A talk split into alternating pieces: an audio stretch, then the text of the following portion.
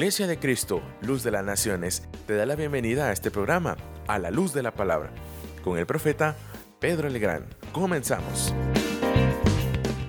Fíjese usted que en el antiguo pacto Dios había establecido una forma de presentarse a Él.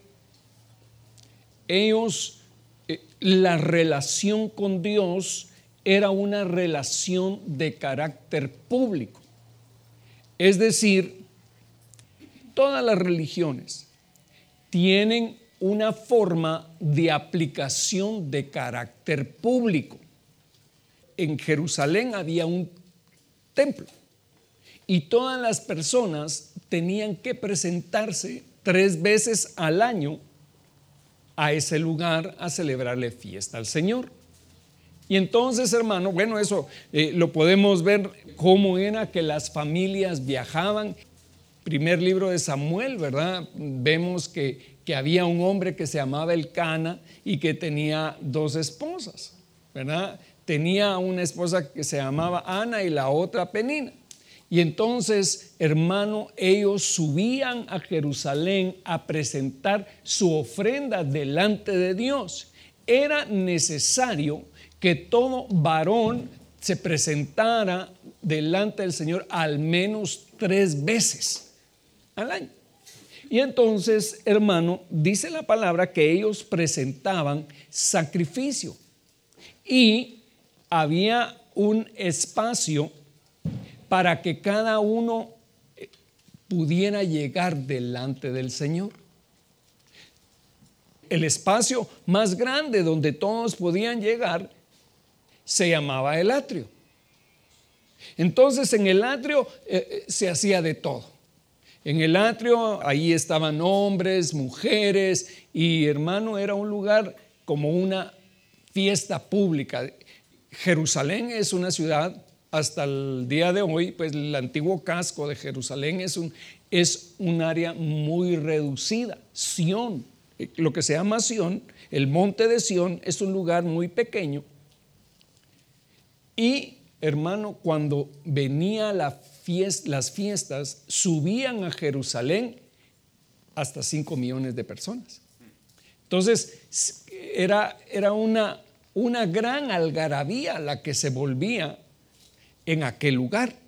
Y todos iban a verse las amistades, los amigos se juntaban y se puede usted imaginar cómo era aquello. Eh, todos llevaban su caldito de res y, y sus tamalitos y, compartían unos con otros y, y en fin, era, era una fiesta, hermano. Era una fiesta porque parte de lo que ellos presentaban delante del Señor era para alimentarse ellos también. Entonces, hermano, eh, en, toda buena fiesta debe de haber por lo menos algo de comer. ¿verdad? Entonces, así era como ellos se presentaban. Pero no solamente estaba el atrio, sino que había un lugar que se llamaba el lugar santo. Y a ese lugar santo, hermano, no entraba toda la gente. Al lugar santo entraban los sacerdotes y preparaban ahí todos los días, estaba el mal dicho candelabro, ¿verdad? Porque estábamos eh, hablando de eso el otro día y la palabra candelabro no va, porque es una lámpara lo que había ahí, no habían candelas.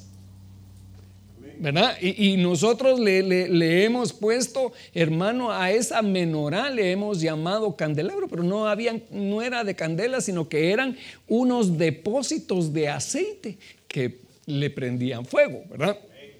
Entonces todos los días eh, los sacerdotes entraban, limpiaban, eh, eh, encendían la lámpara y ahí estaban los panes de la proposición pero en el lugar santísimo, hermano. Al lugar santísimo solo podía acceder el sumo sacerdote. Y, y, no todo el tiempo, sino que una vez al año él tenía que entrar. Pero no entraba a aquel lugar con las manos vacías, sino que llevaba dos clases de sacrificio, de sangre. Uno por él mismo y por su familia y otra por el pueblo. Y lo presentaba y rociaba ahí adentro. Pero hermano, cuando él entraba, le tenían que amarrar un lazo al pie. Y, el, el efod del sumo sacerdote tenía que tener campanitas que tintinearan. Hermano, cuando esas campanitas dejaban de sonar, era porque el cuate había azotado ahí adentro. Así en buen chapima. Entonces, hermano, para eso servía, para eso servía la, la, pita esa, ¿verdad? Para, para sacarlo, para sacarlo de ahí. Entonces, fíjese usted que cuando el Señor vino, cuando el Señor vino y a través del sacrificio perfecto del Cordero de Dios, Él, hermano, Él era el velo. Él, su cuerpo físico, era el velo entre nosotros y Dios. Y entonces Él presentó su cuerpo, hermano, y ese cuerpo fue rasgado para que nosotros el día de hoy tengamos libre acceso a nuestro Dios. Es decir, dice la palabra que nosotros tenemos eh, libre entrada al lugar del trono de Dios, ¿verdad? Para hallar el pronto socorro en tiempo de necesidad. Muy bien. pero, pero fíjese usted que eso revolucionó todo. Cambió totalmente todo el sistema que había del Antiguo Testamento al Nuevo Testamento. En el Antiguo Testamento, hermano, ¿qué era lo que presentaban como ofrenda? Corderos, sí, pero también presentaban flor de harina, presentaban, ¿qué más? Sí, bueno, eh, presentaban todas aquellas cosas, pero aquellas cosas, dice, no podían perfeccionar la conciencia de aquellos hombres, porque eso dice el libro de Hebreos, porque solo eran cosas que, naturales que se presentaban. Pero ahora, en este tiempo, el que se presenta somos nosotros. Entonces, hermano, nosotros ya no nos quedamos fuera del atrio, ni en el atrio, ni en el lugar santo, sino que nosotros podemos entrar al lugar santísimo. Y no solamente entrar, sino que permanecer ahí. Pero fíjese usted, le voy a decir una cosa, que nosotros como cristianos, hermano, se nos enseñó un sistema religioso ya sea eh, católico, eh, evangélico o lo que sea, hermano. Se nos enseñó una forma de actuar que no es la adecuada. Nosotros, digamos, venimos a la iglesia y venimos a presentar esa acción de gracias y gloria a Dios por eso, por estar reunidos en la presencia del Señor, hermano. Pero, pero, eso se puede convertir en un acto externo, en una forma de manifestar nuestra necesidad de Dios, pero sacando a Dios de en medio. Entonces, solo se vuelve una, una forma de vida, pero no hay una relación con Dios. Mire, Tal, vez aquí no, hermano. Y así lo espero. Pero hay lugares, hermano, donde la gente llega a hacer negocios. Porque sabe que fulanito de tal tiene su negocio de venta de repuestos y él lo que necesita es cambiarle una llanta a su carro. Entonces va a la iglesia y se sienta a la par del otro. Para ver si le saca un buen negocio. O tal vez dentro de la iglesia hay alguien que, que hace zapatos y él lo que necesita es que le arreglen su zapato. Entonces lo que quiere, hermano, no es buscar a Dios, sino que le arreglen el zapato. Hay algunos otros, hermanos, que van a la iglesia por otros motivos. Van a la iglesia porque andan buscando compañía limitada.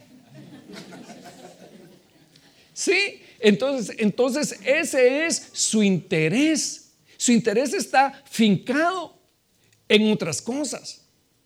O tal vez es una hermanita que se compró un vestido nuevo y dice, el domingo lo voy a estrenar. Pero no, pero no, no se, mire, no se lo puso para venir a glorificar a Dios, sino que se lo puso para que se lo vieran todas. Entonces, hay una diferencia acá entre lo que, entre lo que es una religión entre lo que es una forma maquillada de buscar a Dios y lo que es buscar a Dios. Realmente lo que es buscar a Dios es distinto. ¿Sabe qué? El punto es que nosotros debemos de buscar a Dios en todo tiempo y en secreto. Hoy, hoy pensaba en eso porque vi en el periódico que se había muerto una persona y lo anunciaron ahí. Entonces dije los que tienen más pisto tienen más páginas en el periódico, ¿verdad? Y ahí lo, el licenciado fulano de tal decía, lamentamos la muerte, no sé ni lo conozco ni nada, pero, pero sí fue una lección para mí. Porque hermano, cuando una, mire, cuando una persona es pobre, Hermano, ¿cuántos van a su funeral? Eh, mínimo la familia, ¿verdad? Porque no tenían para dónde. Pero hermano, cuando se muere uno de aquellos, de los grandes, hermano, toda la, eh, la mara iba a toda la gente, hermano, quiere estar ahí. Es que yo era, tal vez ni lo conocía, ¿verdad? Tan bueno que era, ¿verdad? Eh, hermano, porque está viendo que van a haber buenos sándwiches. Sí, sí. Bueno, entonces mire, mire pues.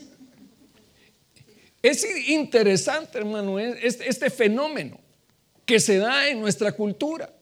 Y ahí van, hermano, en caravana al sepelio y toda la gente con cara de circunstancia, hermano, y ni bien les caía el cuate. Muy bien, y va un montón de gente y se echan, hermano, toda clase de comentarios. No, saben ni cómo hacer, hermano, para, para agarrar el micrófono y, y hablar del cuate. Muy bien, interesante. Pero al final, al final, al final del asunto, hermano, igual se queda el muerto en el hoyo. Igual el rico y el pobre van al mismo lugar. Y, hermano, el muerto no se queda acompañado. El muerto se queda solo. Solo con su soledad diría. Pero, hermano, yo pienso, yo pensaba en esto y decía yo, el Señor dijo que nosotros debemos de morir también. A, nosotros mismos. Y en esa soledad, hermano, lo único que podemos hacer es buscar a Dios. En ese lugar, en ese lugar de intimidad, lo único que podemos encontrarnos nosotros es con el Señor. A menos que llegue usted el primero de noviembre Pero esa es otra cosa. Yo quiero que hablemos hoy, hermano, a un tema que yo le he puesto desde los aposentos del Señor. Hace un tiempo platicamos acá de un tema al cual yo le puse el cataluma del Señor, no sé si se acuerda. Y eh, este, la palabra aposento es la palabra 2315 para los que la quieran anotar. Y esta palabra es Adar o Eder con J, Heder. Así lo escribe la, la Strong en español. Puede, puede ser un Mishkan, que es una habitación. Realmente lo que estamos hablando acá es de una habitación. Fíjese usted que esta palabra significa alcoba, aposento, cámara, sala, lugar secreto, el lugar más profundo.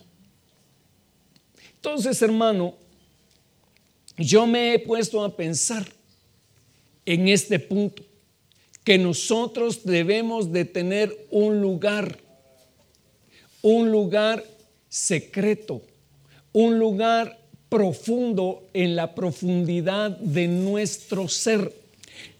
Fíjese usted que dice que las casas eh, hebreas de aquel tiempo tenían una sala grande donde prácticamente acontecían todas las, las cosas de la que hacer diario.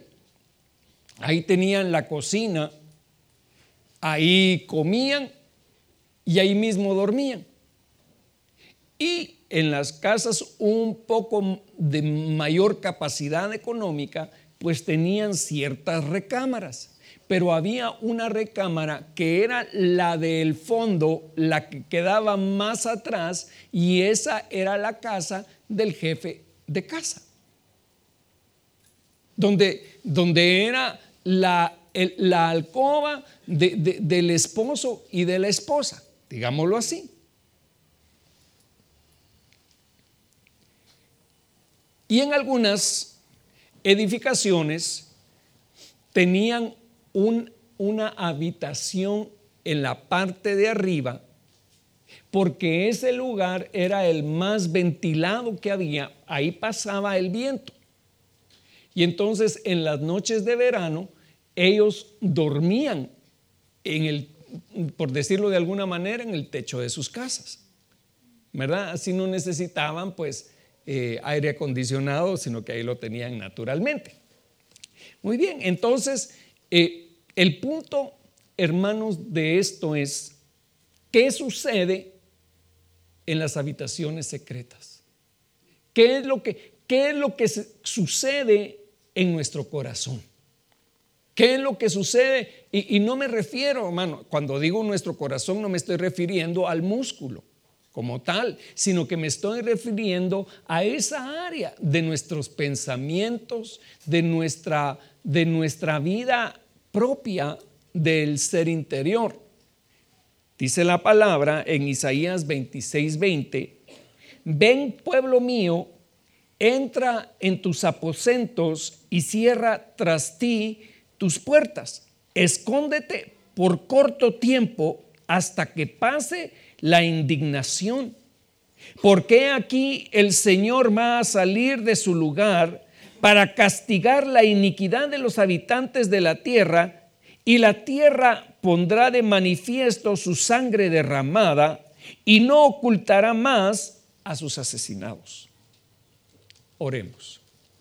Padre Santo, Dios poderoso, en esta oportunidad venimos delante de ti, Señor, para pedir tu misericordia, para pedirte, Señor, que nos hables, que nos muestres, Señor, lo que tú tienes para cada uno de nosotros. Te pedimos, Señor, en el nombre de Jesús, que mandes la unción, Señor, de tu Espíritu, para que cada palabra, Señor, sea el alimento que nuestro espíritu necesita en este día. Padre, te damos gracias, Señor, por tu infinita bondad y misericordia en este día. Gracias, Señor, en el nombre de Jesús. Amén y amén. Gloria a Dios. Entonces, aquí vemos cómo el profeta Isaías, hermano, le dice al pueblo que se meta en el aposento, que se meta en ese lugar donde va a haber una relación con Él. ¿Por qué? Porque viene el tiempo de la indignación. Viene el tiempo en que hermano ya no va a haber a dónde correr. Dice la palabra, buscad a Jehová mientras éste pueda ser hallado. Hermano, entonces, si dice que hay un tiempo en que él puede ser hallado, va a haber un tiempo en que ya no va a poder ser hallado. Va a haber un momento, hermano, en que la gracia de Dios, que la gracia se va a cerrar esa puerta de gracia que está abierta hasta el día de hoy. Y hermano, mucha gente que dio, que dio tal vez, hermanos, eh, eh, eh, su tiempo, su vida para buscar a Dios, pero que no tuvo un lugar, no tuvo un aposento en donde esconderse, se va a quedar, hermano se va a quedar para la indignación del Señor, para el tiempo de la ira de Jehová. Hermano, la palabra nos está advirtiendo. La profecía decía hoy es, eh, eso. El Señor viene pronto. Y hermano, aunque tardara mil años el Señor en venir, va a venir, pero ¿cree usted que nosotros vamos a tardar mil años? No, hermano, nosotros no sabemos cuándo nos va a tocar. Realmente, que hoy estamos aquí, mañana, quién sabe si vamos a salir en el periódico también.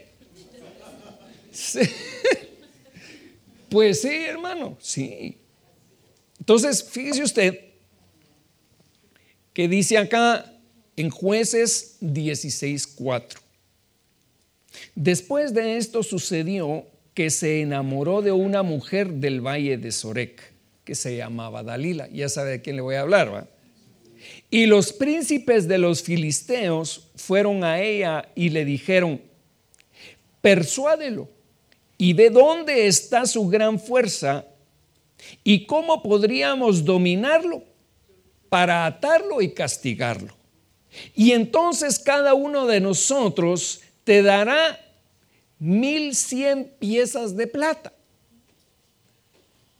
Este era un, hermano, este era alguien que había llegado hacer un negocio con, con Dalila. Y dijo pues Dalila a Sansón, te ruego que me declares dónde está tu gran fuerza y cómo se te puede atar para castigarte. Y Sansón le dijo, si me atas con siete cuerdas frescas que no se hayan secado, me debilitaré y seré como cualquier otro hombre.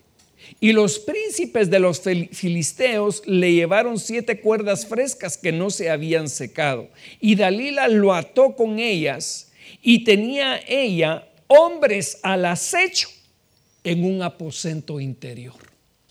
¿Qué le parece a usted esta señora? Y entonces eh, eh, eh, no cabe duda que amaba mucho a Sansón. Y entonces, como, como, como 100 mil piezas de plata lo quería. Sansón, entonces le dijo, Sansón, los filisteos se te echan encima. No los tenía ella guardados entre el closet, hermano. Pero él rompió las cuerdas como se rompe un hilo de estopa cuando toca el fuego, y no se descubrió el secreto de su fuerza. y entonces Dalila dijo a Sansón, mira, me has engañado y me has dicho mentiras. Ahora pues te ruego que me declares cómo se te puede atar. Y él le respondió, si me atan fuertemente con sogas nuevas que no se hayan usado, me debilitaré y seré como cualquier otro hombre. Dalila tomó sogas nuevas, lo ató con ellas y le dijo, Sansón, los filisteos se te echan encima, pues los hombres estaban al acecho en el aposento interior. Pero él rompió las sogas de sus brazos como un hilo. Y entonces Dalila dijo a Sansón, hasta, hasta ahora me has engañado y me has dicho mentiras. Declárame cómo se te puede atar. Y él dijo, si tejes siete trenzas de mi cabellera con la tela y la aseguras con una clavija, entonces me debilitaré y seré como cualquier otro hombre. Y mientras él dormía, Dalila tomó las siete trenzas de su cabellera y las tejió con la tela y la aseguró con la clavija. Y le dijo, Sansón, los filisteos se te echan encima. Pero él despertó de su sueño y arrancó la clavija del telar y la tela. Y entonces ella le dijo, ¿cómo puedes decir, te quiero? ¿Cómo puedes decir, te quiero cuando tu corazón no está conmigo? Me has engañado estas tres veces y no me has declarado dónde reside tu gran fuerza. Y como ella le presionaba diariamente con sus palabras y le apremiaba su alma, se angustió hasta la muerte. Él le reveló pues todo lo que había en su corazón diciéndole. Nunca ha pasado navaja sobre mi cabeza, pues he sido nazareo para Dios desde el vientre de mi madre.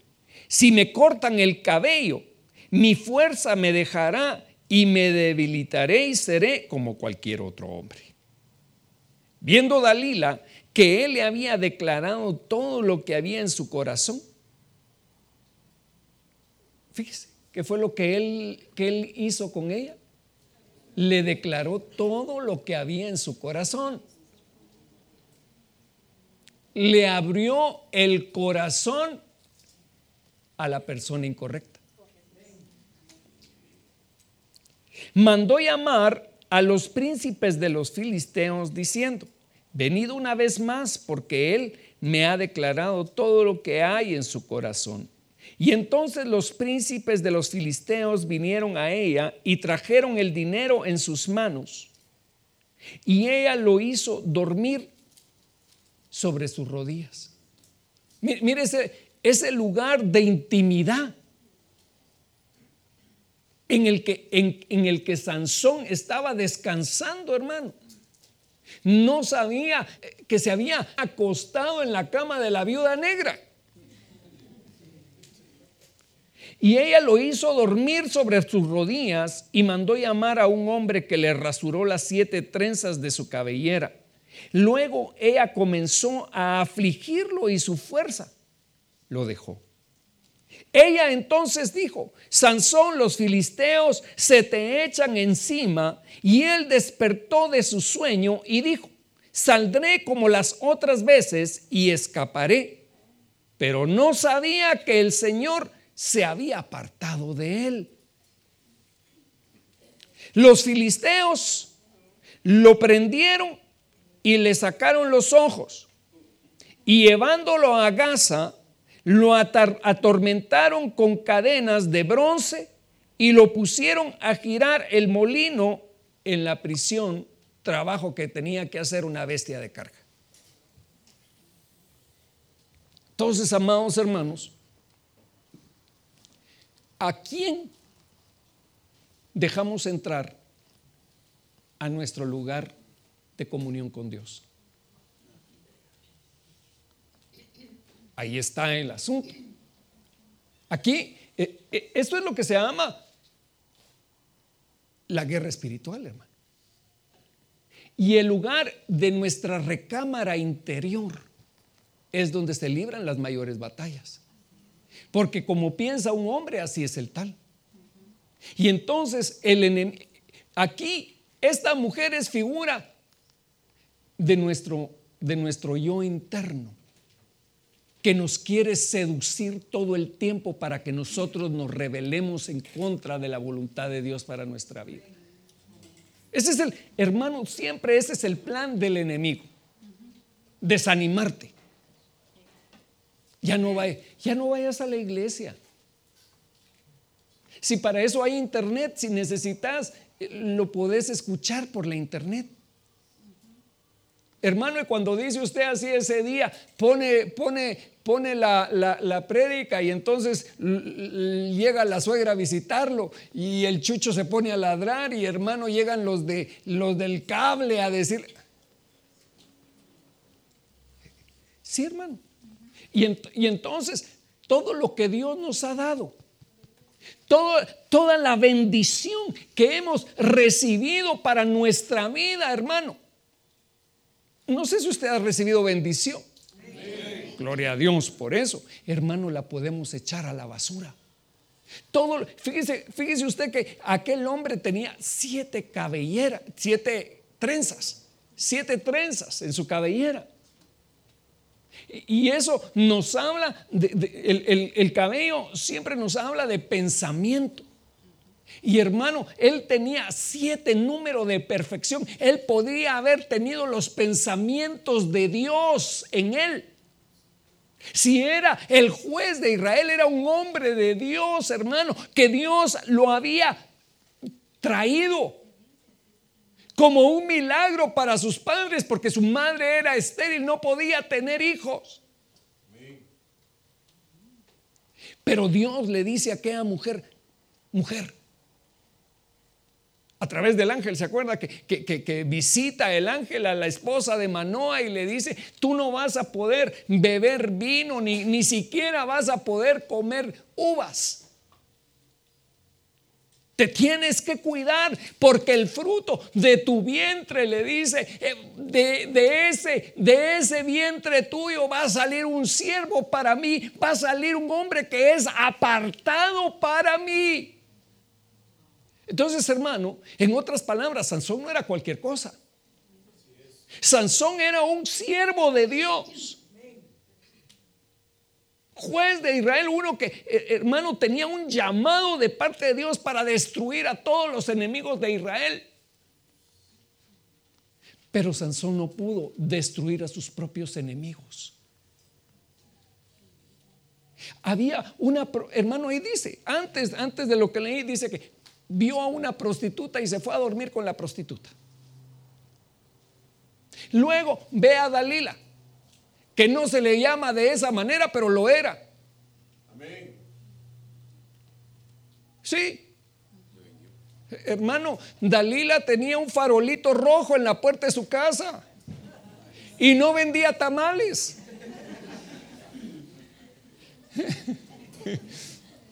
Eh, perdone que, que hable así, hermano, pero es necesario. Es necesario que nosotros entendamos las cosas. Es necesario que nosotros, hermanos, nos encerremos en nuestra habitación y no tengamos lugar a que Dalila entre a nuestra habitación. Esto no es negociable, hermano. ¿Quiénes son siervos de Dios aquí? Gloria a Dios por eso. Entonces hay un precio sobre su cabeza también. Eh, la buena noticia es que usted es un siervo, una sierva. Eh, las, las, hermanas no se sientan tan bien. Ah, eso es que eso aplica para los hermanos. No, no, no, no, no, no. Aquí no se salva nadie, hermano. Desde los chiquitos hasta los viejitos. A todos nos aplica. Yo digo, lo digo por los patojos, pues. Entonces, mire, pues, aquel hombre sabía que tenía una debilidad en su alma. Él sabía, hermano, que tenía una rajadura en su corazón. Y el problema de Sansón, hermano, estaba en sus ojos. El problema, hermano, ¿por qué fue que la salida de Sansón fue sacarle los ojos, hermano? Entonces, eso nos, enseña, esa es una enseñanza, hermano. Perdone que me detenga en esto tanto, pero tenemos que ver la profundidad del texto. Si, no es nada más, hermano, eh, el cuento de la caperucita roja. Pero, pero aquí vamos a lo profundo. ¿Qué, ¿Qué es? ¿Cuál es el problema que te afecta? ¿Qué es lo que te saca, hermano? Tal vez ya vas encaminado en, en las cosas de Dios, y a la semana te desinflan la llanta. Ay, tan bonito que era ya luz de las naciones. Pero demos otra vuelta en la cama. Y, y, ahí se queda la gente, hermano. Ahí se queda la gente. Si toda la gente, hermano, que ha entrado por esa puerta estuviera aquí, hubiera permanecido, no cabríamos. Tendríamos necesidad de ampliar otro, otro espacio más y no cabría. Miles de personas. Perdone, no es porque, porque esté jactándome de que, ay, no, no, no, no, no, no, ese es el punto. El punto es que miles de personas han entrado ahí. Pero pocos son los que permanecen, hermano. Pocos son los que dicen, bueno, yo me comprometo con la visión, yo me comprometo con el Señor. Eh, también obviamente que no es para todos, pues. Esto no es para todos. Pero los que estamos debemos de ser pilas, hermano. Y no dejar que, yo no sé, eh, eh, tal vez como, les estoy diciendo, el nombre es Dalila, pero, pero puede ser algo que esté afectando a una hermana. Ya sea una cuestión amorosa, hermano. Mire, hay hermanas que tienen un empecinamiento en su cabeza por quererse casar con un cuate. Y que yo quiero, y que yo quiero, y que yo quiero, y que yo quiero. Y se revientan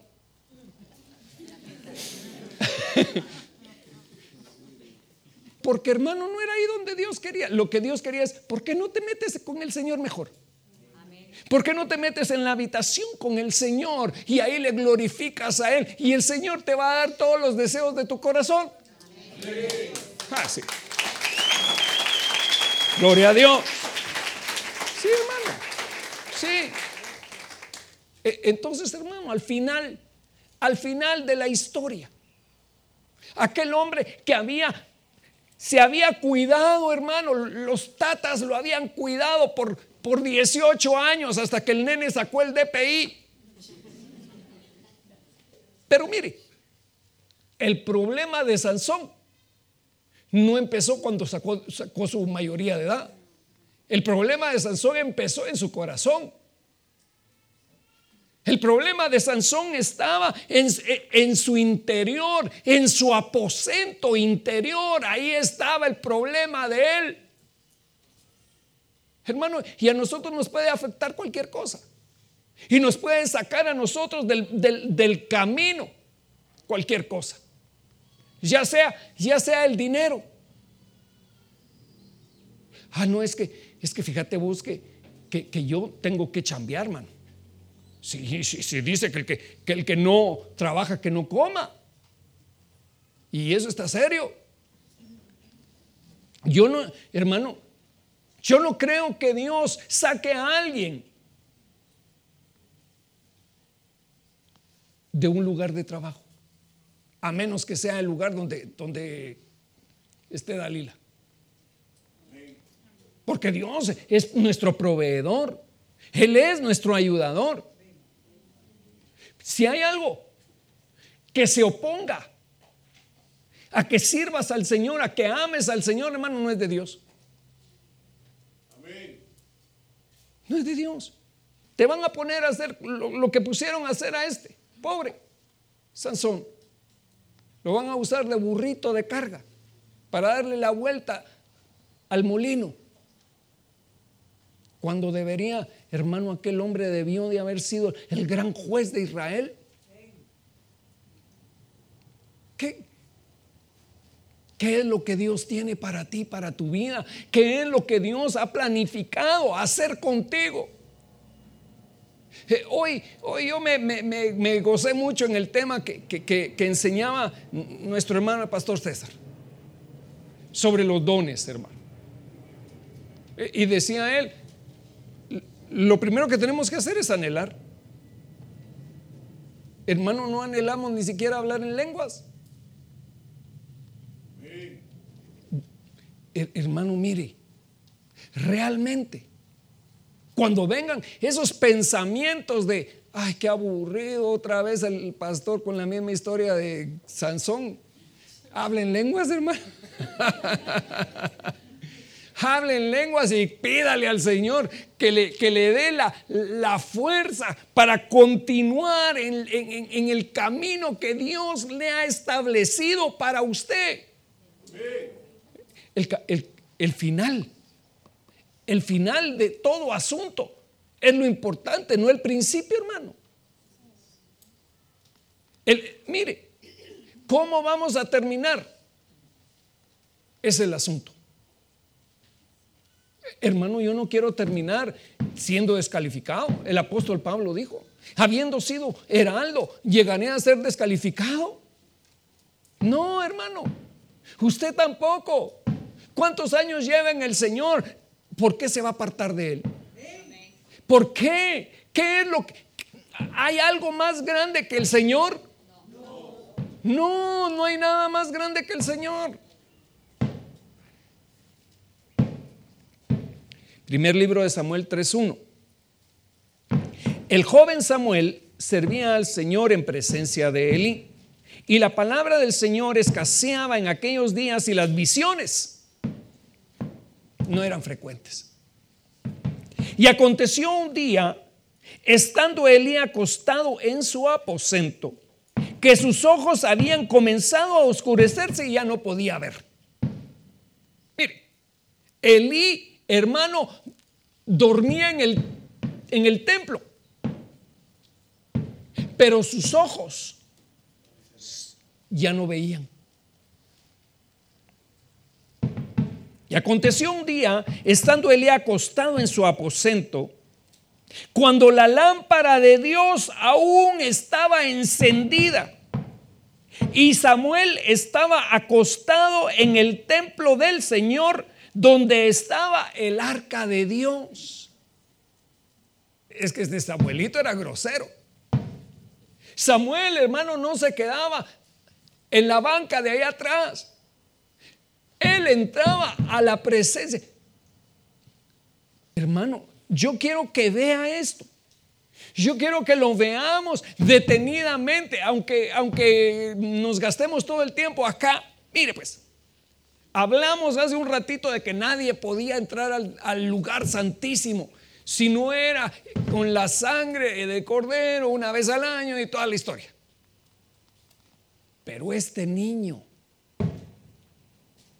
dormía bajo el arca, hermano.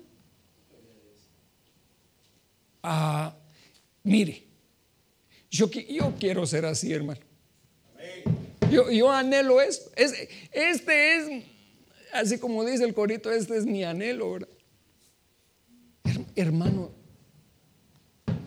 dormir a la par de la presencia de Dios. Que sea Él, hermano, que sea la gloria de Dios la que te cubra en tus sueños. Hermano, que, nuestros sueños estén cubiertos por la, por la gloria de Dios, con la sangre de Cristo, hermano. Que no estemos soñando, cochinadas, pues. Sino, sino que ahí, hermano, la gloria de Dios en el sueño. Fíjese usted que hace unos días como a eso de, las dos o tres de la mañana. Como todo mortal estaba bien cuajado, hermano. y entonces me despertó el Señor. Me despertó. Pero así, hermano, y me dijo el Señor, agarra lápiz y papel, porque te voy a dictar. Y agarré, hermano, y empecé a escribir. Yo no, yo no sabía si eso era una profecía, si era un canto, no sabía qué era, hermano. Pero el Señor me dijo algo en esa profecía que, se lo, que le voy a dar un anticipo. El Señor me dijo, edifica edifícame una ciudad donde mi gloria pueda morar.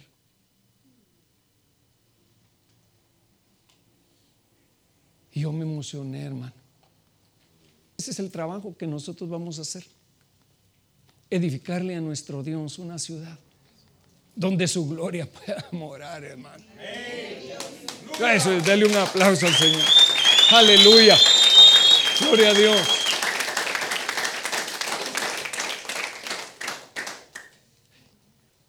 Ya los hermanos le pusieron ahí a esa letra, le pusieron la melodía. Y primeramente Dios, el, el 31, en la actividad que vamos a tener ese día, le vamos a enseñar a cantar ese coro. Eh, hermano, qué lindo eso. Dice la palabra que lo que cae sobre la cabeza cae sobre las barbas, las vestiduras.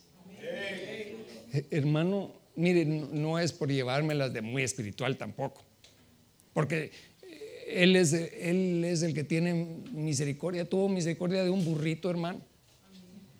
¿Cómo no va a tener misericordia de mí? Pero también de usted. Hermano, esta es una casa profética. Esta es una casa donde el Señor quiere darnos sueños, visiones, revelaciones, profecía, palabra. Hermano, como decía nuestro hermano hoy en la mañana, la palabra de sabiduría no es solo para, para, para acá, sino que es hermano para, para hacer, aunque hasta los frijoles necesita sabiduría para hacerse. Porque si les echa sal de más, se van a arruinar. Y más si los hago yo. Por eso es que hay que pedir al Señor sabiduría, hermano.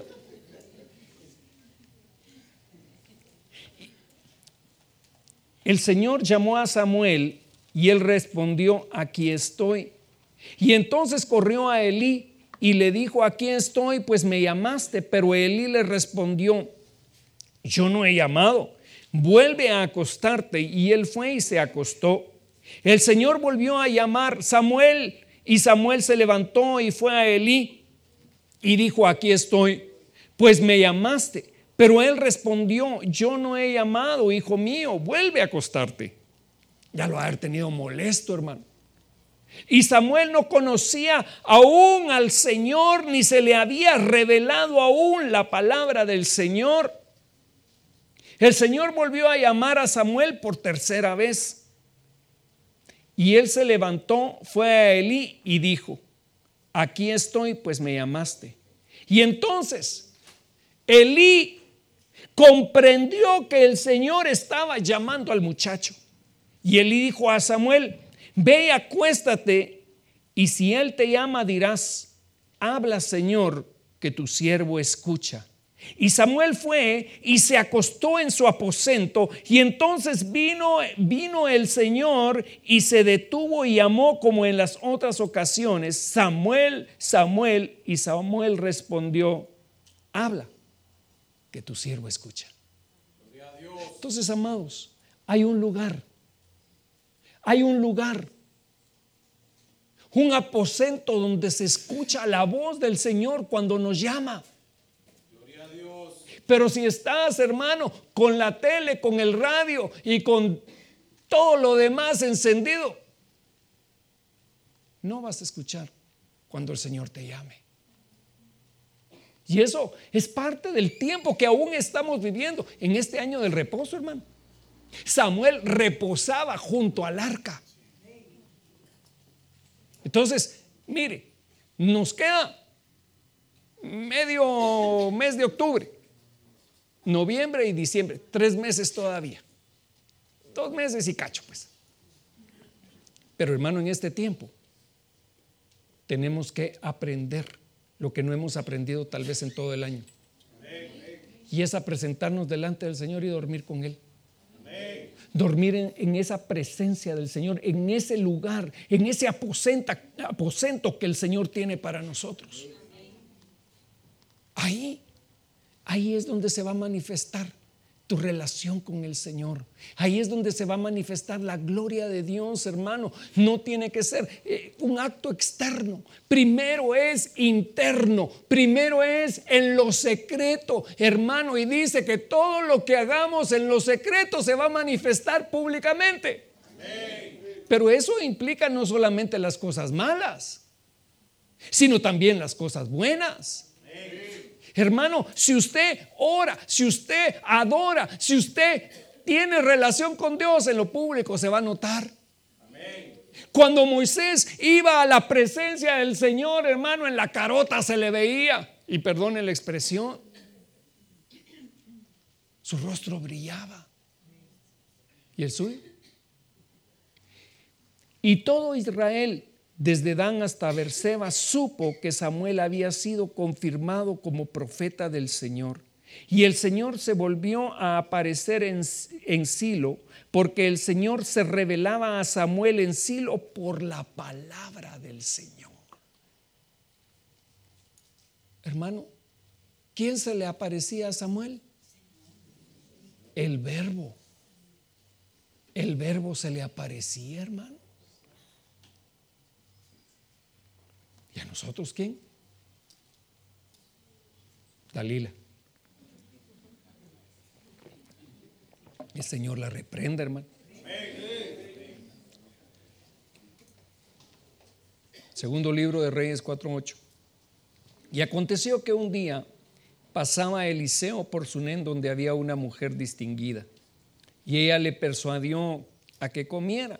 Y así fue que siempre que pasaba entraba a comer. Usted conoce la historia, hermano.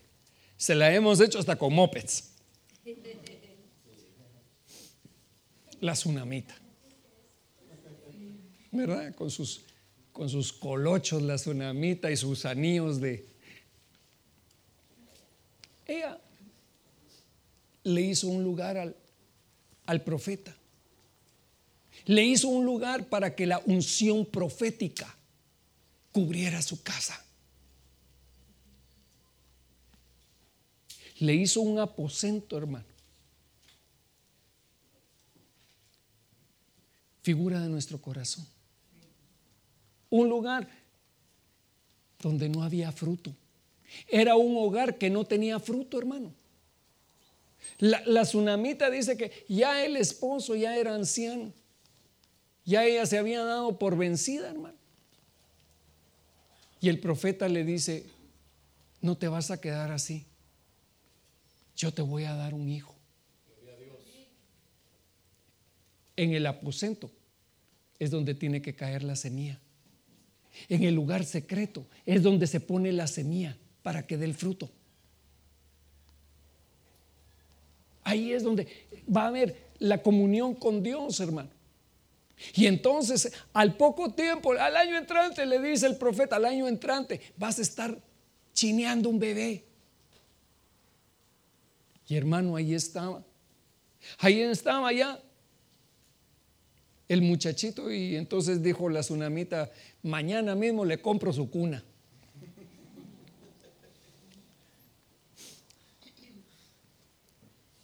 Creció el jovencito. Y un día salió a trabajar con su padre al campo, figura del mundo. Le dolió la cabeza, sus pensamientos otra vez. Y se murió. Y entonces, ¿qué hizo la tsunamita, hermano? Agarró al niño. No le dijo a su esposo, sino que tomó el cuerpo del niño y lo llevó al aposento del profeta. Y en ese lugar, a ese lugar subió el profeta. Y dice que cargó al chiriz por todos lados, hermano. Y lo acostó sobre su cama. Y aquel hombre se postró sobre el niño. La unción profética tocó la unción profética tocó al niño. El profeta puso su mano sobre las manos, puso su cuerpo sobre el cuerpo del niño. Y hermano, siete veces el niño estornudó, es decir, sacó, sacó lo que no era bueno. Y eso nos habla de ministración. Eso fue lo que hizo. Entonces, hermano, cuando a usted le digan te vas al cuartito, vaya con gusto. es necesario que nos ministremos, hermano. ¿Por qué no hacemos una jornada de administración? Vamos a, invitar a nuestro hermano, el doctor eh, Vladimir. ¿Qué le parece? Amén. ya lo conozco, hermano.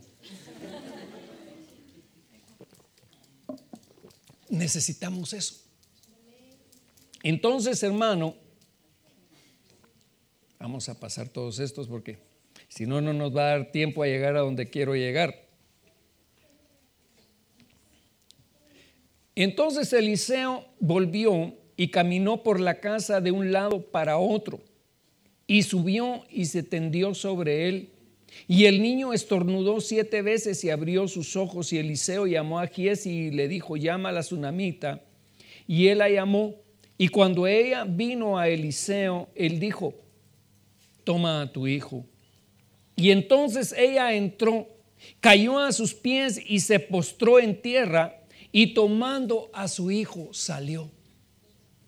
En ese lugar, en el aposento, es donde las cosas que habían muerto en ti pueden resurgir, hermano. Mateo capítulo 6, verso 5 dice así. Y cuando oréis, no seáis como los hipócritas, porque a ellos les gustan ponerse en pie y orar en las sinagogas y en las esquinas de las calles, para ser vistos por los hombres. Y en verdad os digo que ya han recibido su recompensa. ¿Recompensa de qué tienen ahí? Recompensa de hombre. Pero tú cuando ores, entra en tu aposento y cuando hayas cerrado la puerta, ora a tu Padre que está en secreto y tu Padre que ve en lo secreto te recompensará. Y al orar, no uséis repeticiones sin sentido como los gentiles, porque ellos se imaginan que serán oídos por sus palabras. Por tanto, no os hagáis semejantes a ellos, porque vuestro Padre sabe lo que necesitáis antes que vosotros le pidáis. Entonces, hermano, realmente, el milagro que hizo el Señor de multiplicarle el aceite a aquella viuda, lo hizo en el interior de su casa. Lo hizo en el aposento, no lo hizo públicamente. Y, el profeta le dijo, cuando, cuando tengas todas las vasijas, cierra la puerta. Y solo metió a sus hijos. Cuando Jesús, hermano, le dijo a aquella niña, Talita Kumi, no estaban todos ahí. Solo Pedro, Juan, Jacobo y el Señor, los papás y la niña. Y la niña resucitó. Hermano,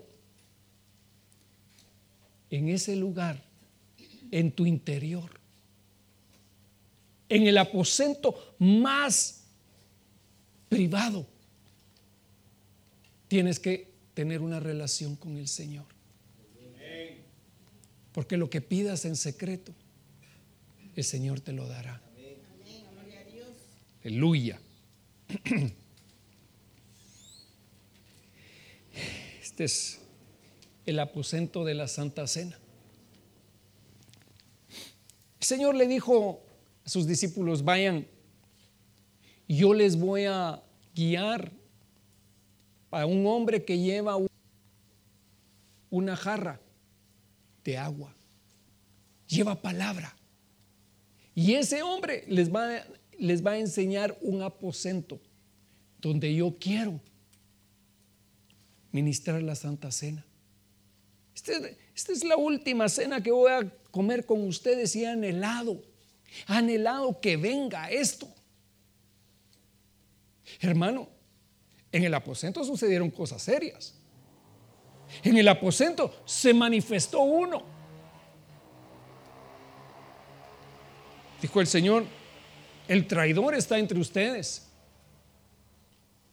Y ese es el que va a remojar su pan en mi plato. Y cuando vio a Judas, hermano, que estaba remojando su pan, le dijo, lo que tienes que hacer, hazlo pronto. Cardíaco, hermano. Cosa seria, las cosas que suceden ahí.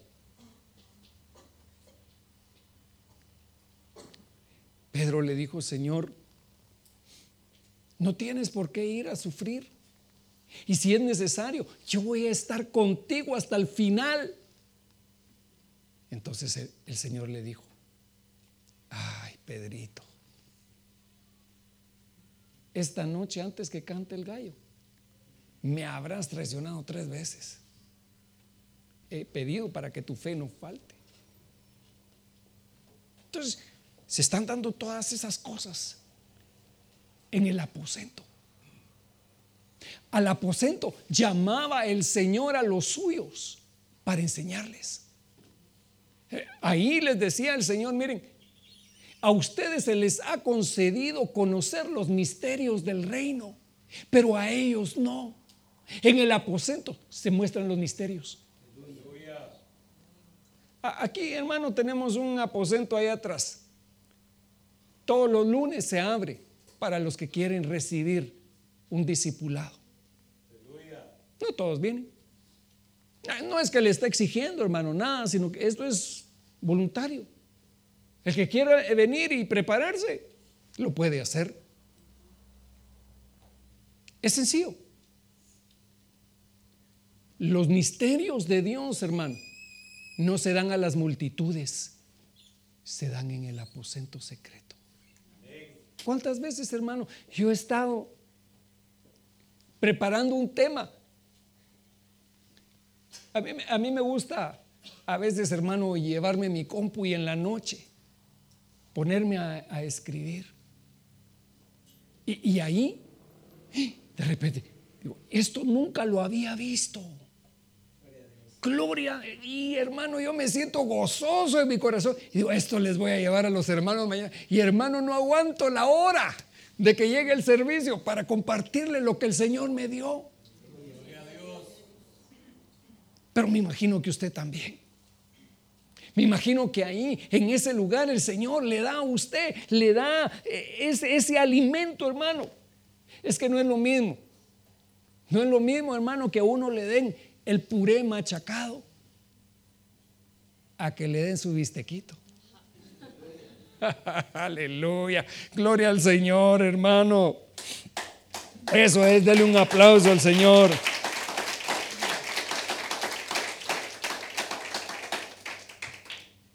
Hechos 1.13. Cuando hubieron entrado en la ciudad, después de despedir al Señor, hermano, el Señor se había ido Subieron al aposento alto donde estaban hospedados Pedro, Juan, Jacobo y Andrés, Felipe y Tomás, Bartolomé y Mateo, Jacobo, hijo de Alfeo, Simón el celote y Judas, hijo de Jacobo. Todos estos estaban unánimes, entregados de continuo a la oración junto con las mujeres y con María, la madre de Jesús, y con los hermanos de él. Y cuando llegó, 2.1 el día de Pentecostés. Estaban todos juntos en un mismo lugar. De repente vino del cielo un ruido como el de una ráfaga de viento impetuoso que llenó toda la casa donde estaban sentados.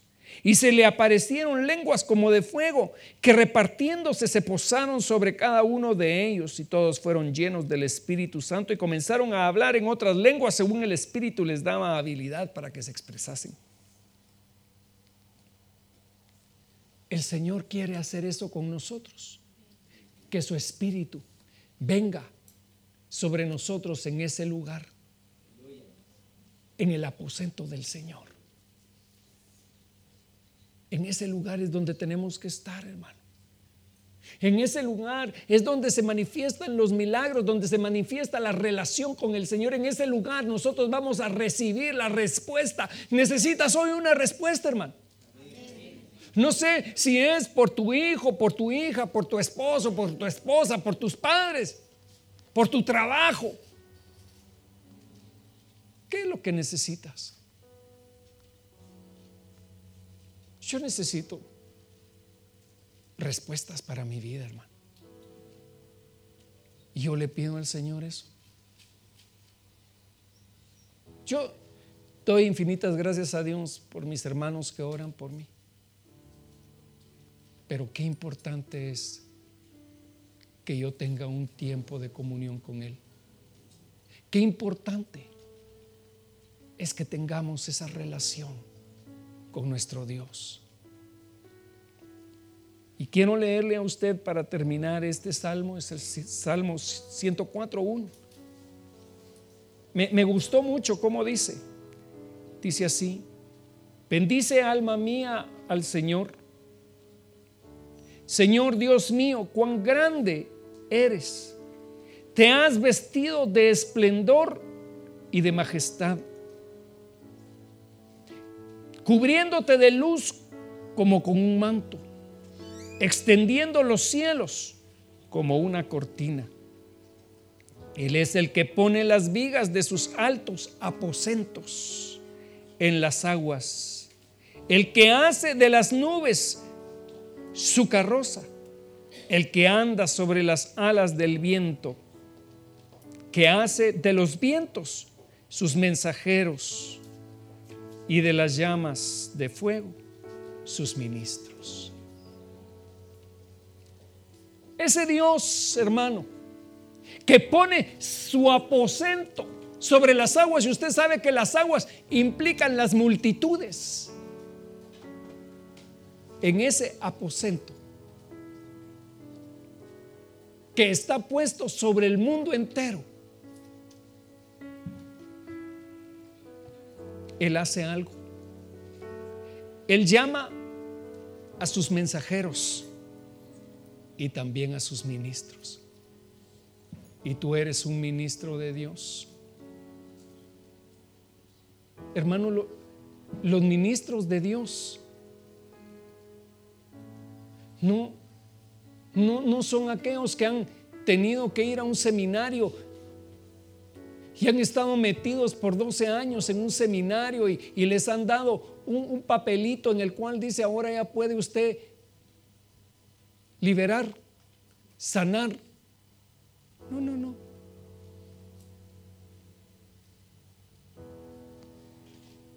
Ese documento lo extiende Dios en lo alto. Él extendió una autorización sobre usted para ser un siervo. Una sierva del último tiempo. No un siervo del atrio. Porque siervos del atrio hay muchos. En el atrio hay muchos siervos.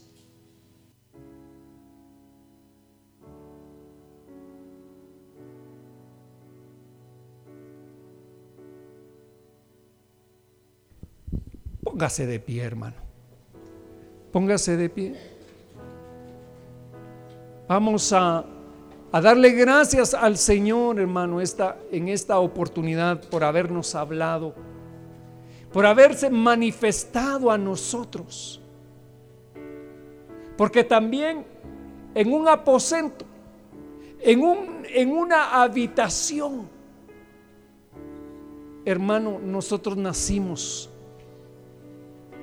nacimos de nuevo para Él. Gloria a Dios en esta oportunidad, hermano, cierra tus ojos un momento. Cierra tus ojos como entrando a ese aposento por la fe. Por la fe en este momento, hermano. Cierra tus ojos un, un segundo. Y dile al Señor, Señor, yo abro mi puerta porque he oído que tú has tocado Y yo quiero cenar contigo y tú conmigo. Entra, Señor, a este lugar de intimidad. A este lugar, Señor, donde yo puedo estar contigo y tú conmigo. Señor, yo lo necesito. No quiero más estar en el mundo. No quiero, no quiero estar dando vueltas. Así como Caín,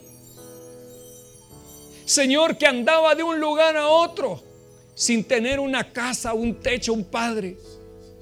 Señor, ya no quiero ser más como el hijo pródigo y estar lejos de ti, Señor. Yo quiero entrar a tu casa.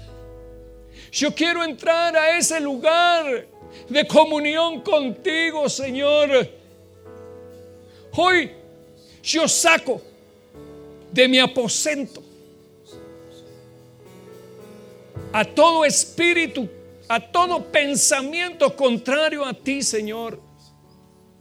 Todo lo que me ha traído depresión, opresión, todo lo que me ha traído tristeza, todo lo que me ha traído temor, lo echo fuera de mí. Echa de fuera, hermano, echa fuera todos aquellos pensamientos.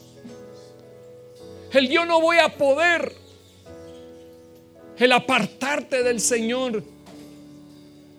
Échalo de ti. Y dile, Señor, yo hice pacto contigo, yo hice pacto contigo.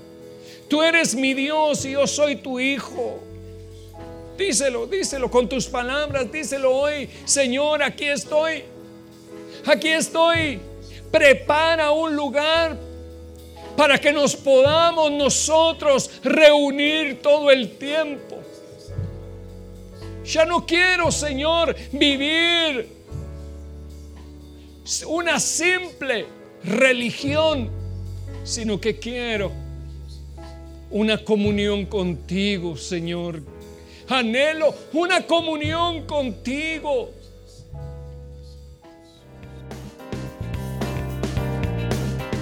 Gracias por escuchar A la Luz de la Palabra con el profeta Pedro Legrand. Que Dios te bendiga. Hasta pronto.